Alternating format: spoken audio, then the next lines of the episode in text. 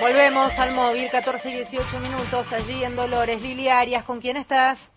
Con uno de los abogados del bufete de Federico, de Fernando Orlando, estamos con ni más ni menos Facundo Amendola, llevó a la causa adelante y todo este proceso judicial a lo largo de enero con alegatos, si quiere, impecables, por lo menos esa es mi opinión, conforme con cinco prisiones perpetuas y 15 años de prisión para tres de los imputados no, eh, sí, conforme no, eh, conformes con una parte, en realidad, con las cinco prisiones perpetuas, lógicamente nosotros entendemos que todos participaron del hecho, que son coautores, no partícipes secundarios, así que entendemos que, que merecían todos la misma pena.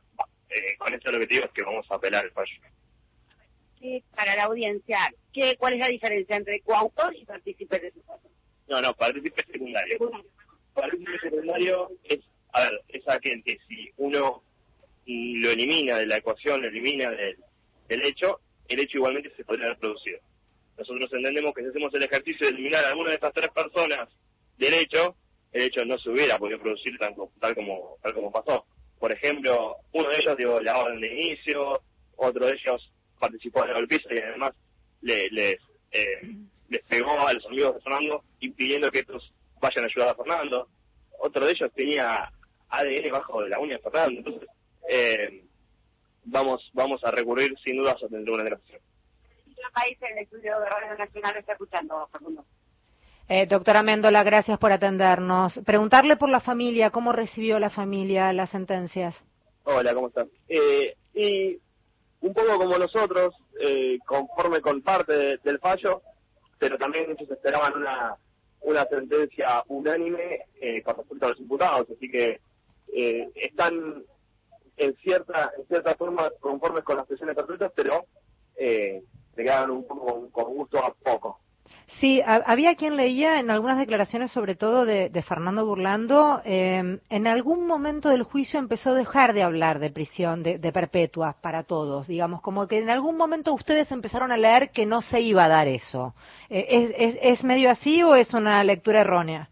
No, no, en realidad no, nosotros nunca dejamos de hablar de prisión perpetua para los ocho. Eh, lo, único que dijimos es que en caso de que no hubiera sido, o sea, en caso de que no se dé, apelaríamos, que es lo que va a pasar, o sea, vamos, vamos a, a recurrir a una casación penal. Sí, y la pregunta de la familia es también, eh, habitualmente cuando, cuando terminan estos procesos que son tan pero tan dolorosos, este, este reiterar el relato de cómo ese ser querido es asesinado de una manera tan tremenda, digo, quedan devastados porque queda, si bien queda el sabor de la justicia que es reparadora, y esto hay que decirlo, siempre que hay una condena es reparador, también queda ese vacío de él ya haber hecho esto y ahora qué hacemos con este dolor. Eh, desde ese lugar, ¿cómo están? No, eh, yo creo que este es un, es un lugar que, que van a tener que ir aprendiendo de a poquito a, a, llevar. Es un dolor que no se va a ir. La pérdida de, Fernando para ellos va a ser irreparable. Es su único hijo, era ellos vivían para él. Pero, pero haber podido tener un poquito de, justicia, aunque no sea entera, los va a ayudar. eh, entiendo que, que con ayuda también profesional van a poder salir adelante, ¿no? O sea, es difícil, es difícil hablar en este momento de, eso, del futuro, porque sinceramente no sé qué puede pasar, pero pero nosotros vamos a brindarle todo el apoyo que esté, que esté a su alcance. Doctor, eh, cuando se habla de esta diferencia en el caso de la condena eh, y el paso siguiente de la apelación, ¿se va a conformar nueva prueba?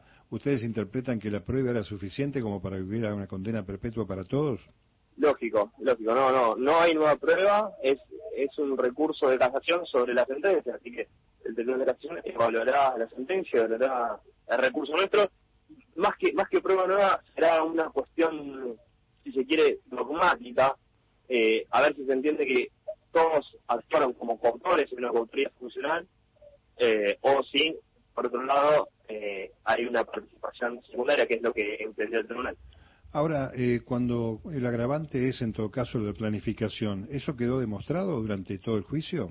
Sí, sí, sí, quedó demostrado, lo venimos diciendo nosotros eh, en, cada, en cada nota que hemos hecho, lo más sí lo manifestamos en los alegatos y así lo entendió el tribunal. Quedó demostrado, el, tribunal falló y condenó por los dos agravantes. No es que eh, entendió que existía solamente uno, que hubiera sido el mismo resultado, que se sorprenda, sino que entendió que estaban los dos.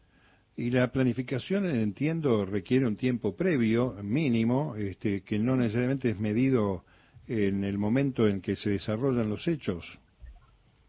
La, planificación requiere un tiempo, obviamente, eh, no mínimo, requiere un tiempo. O sea, ni mínimo ni máximo. Puede ser una planificación de 10 segundos, de 5 segundos, o de, o de días o de horas. O sea, no, no es necesario. El, código y la jurisprudencia no exigen eh, ni siquiera que sea eh, escrito, es más, eh, puede ser tácito. Entonces, eh, ni siquiera tienen que hablarlo. Muchas veces con que sea tácito, eh, ya entienden que hay una, un acuerdo premeditado. Eh, el doctor Facundo Améndola es quien está hablando, uno de los abogados de la familia de Fernando Baez Sosa. Doctor, ¿se, ¿se sabe a dónde van a ser trasladados eh, los condenados? No, no, no se sabe. No se sabe. Eh, no, no hay nada, o sea, no hay nada, así que eso lo maneja el tribunal y, y el servicio penitenciario. Nosotros no, no vamos a eso. Eh, ¿Qué sería lo esperable? Porque muchas veces de lo que se está hablando también es que corren riesgo eh, por, por lo, expuesto que ha sido el caso, en fin, por todo lo que conlleva la figura de estos, de estos jóvenes. Eh, pero también se cuestionaba mucho que siguieran juntos. No sé cuál es su mirada con respecto al tema.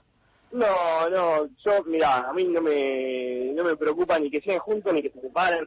Yo lo único que quiero es que cumplan la, la condena en la cárcel, que es lo que merecen obviamente que no les pase nada, que nadie les, haga nada y que si ellos, eh, el, servicio penitenciario entiende que tienen que estar apartados, bueno, que, así sea, pero pero no, no, no tengo ningún tono contra ellos de decir quiero que vayan a determinado penal, quiero que lo separen, quiero que vaya uno adelante, otro al sur, otro al norte, no, no, no me interesa.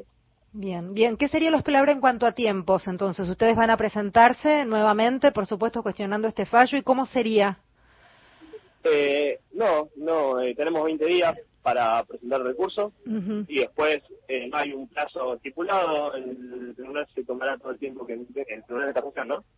Sí. Que, entienda conveniente, eh, pueden pasar meses o, más aún, así que no, no, hay una estipulación de plazo. Bien, bien, muchísimas gracias doctor por hablar con nosotros y desde, desde este lugar un abrazo enorme a la familia.